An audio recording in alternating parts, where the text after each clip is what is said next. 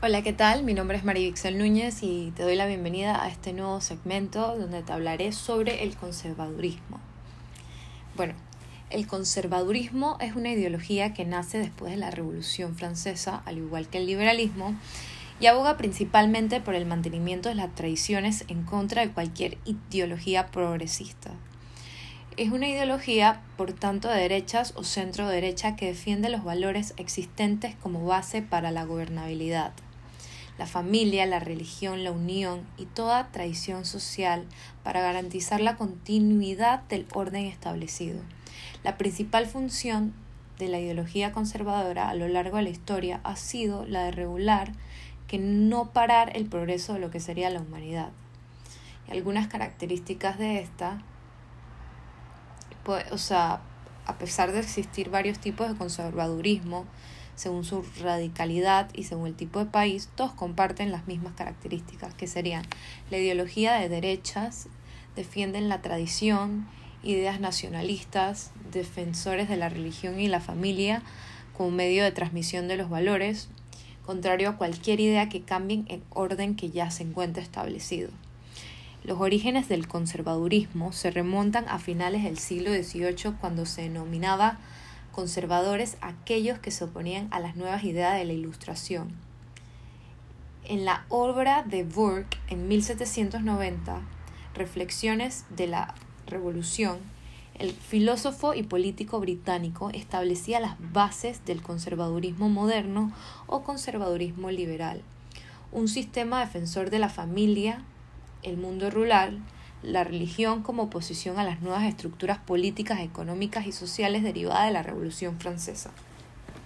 La otra gran corriente del conservadurismo tuvo lugar en los países afectados social o políticamente por la Revolución Francesa. El político francés Louis de Bonald exponía en su obra Teoría del Poder Político y Religioso en 1796 los principios de un conservadurismo reaccionario o fundamentalista, donde las bases de la sociedad se asentaban sobre la monarquía absoluta, la autoridad patriarcal en la familia y la aristocracia hereditaria. La principal diferencia entre el conservadurismo liberal y el reaccionario era la asunción por parte del primero de determinadas instituciones progresistas como la democracia uno de los primeros, uno de los primeros conservadurismos que le voy a hablar es el conservadurismo inglés. Muchos comentaristas apuntan que el origen del conservadurismo inglés se encuentra en las ideas de Richard Hooker, teólogo de la Iglesia Anglicana, perdón, quien desarrolló sus ideas a consecuencias de la Reforma. Hooker enfatiza la importancia de la modernización a fin de obtener un equilibrio político en aras de lograr armonía social y el bien común, dando así el origen a lo que en Inglaterra se llamó alto conservadurismo, que puede ser visto como un conservadurismo moderno o incluso como la expresión de la centro derecha.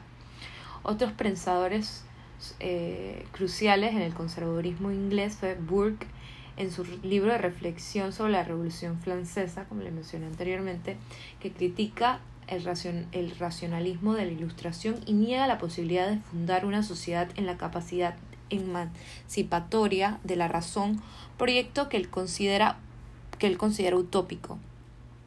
Como respuesta a estas posturas del liberalismo del siglo XVIII, Burke proponía el regreso de las a las tradiciones fundamentales de la sociedad europea y a los valores cristianos basados en, la natural, en el naturalismo social. Esa posición se basa en la idea de que no todos nacen iguales como equivalentes capacidades o razón y por tanto no podía confiarse en un gobierno basado en la razón de los individuos. Las tradiciones, en cambio, contienen la capacidad de probada de regular el funcionamiento social con estabilidad. Sin embargo, Burke no niega la, necesidad de los cambios sociales, pero cuestiona su velocidad. Para él, el orden social permanece y evoluciona a través de un proceso natural como un todo orgánico. En resumen, Burke es un fuerte partidario de la monarquía constitucional que él considera basada en los antiguos derechos, que presenten o están en la base misma de ese sistema que se transmite por derecho de la herencia y que se expresa en el Parlamento. Finalmente, En aparente oposición al origen cristiano, cristiano de sus ideas, Burke defendía también la propiedad privada, lo que ha sido uno de los elementos centrales del conservadurismo hasta hoy. Eh, el conservadurismo en España. Al igual que pasó en otros países europeos, el conservadurismo en España se origina a partir de la invasión francesa. A inicio del siglo XIX, como rechazo a las ideas liberales del invasor y en un intento de reafirmación del españolismo, una concepción católica y monárquica de la, de la patria, muy ligada a la idea del nacionalismo español, nace así el concepto antiespañol, para definir todo aquel que no coincide la nación en estos términos. Durante la Corte de Cádiz también se iniciaron patentes las discrepancias de los conservadores reaccionarios y moderados con los postulados liberales. Gran parte del siglo XIX, el conservadurismo español estuvo dividido entre reaccionarios identificados como carlistas y moderados, aquellos que apoyaban a la corona y a Isabel II. Uno de los principales, una de las principales figuras del conservadurismo español de la época fue Canovas del Castillo, líder del Partido Liberal Conservador en 1876, unión de fuerzas entre el Partido Moderno y la Unión Liberal de 1858, capaz de aglutinar a los conservadores isabelinos y a las filas más modernas de los carlistas. Canovas fue el principal artífice de la restauración monárquica y la de la vuelta de Alfonso XII, dando comienzo al turnismo y una alternancia en el poder entre el Partido Liberal y Conservador de Canovas. Esta alternancia se siguió produciendo entre ambos partidos hasta que la corrupción moral y política del sistema evocó en la dictadura del primo de Rivera en 1923 y en 1930.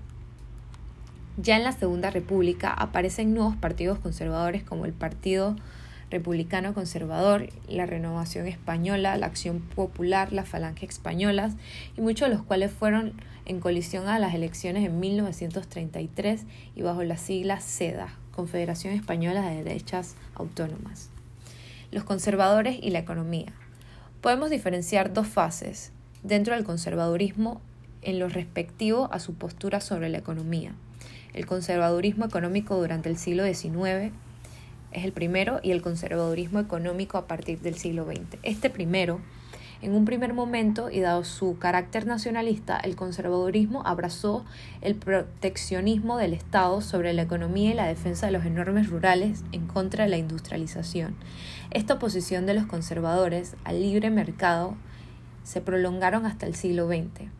Y bueno, el conservadurismo económico a partir del siglo XX durante el siglo XX, muchos partidos conservadores unieron fuerzas y se funcionaron con formaciones liberales, principalmente con el fin de oponerse a los ideales socialistas y comunistas. Esto constituyó a que adoptasen una posición económica más liberal y en defensa del sistema capitalista. Saludos.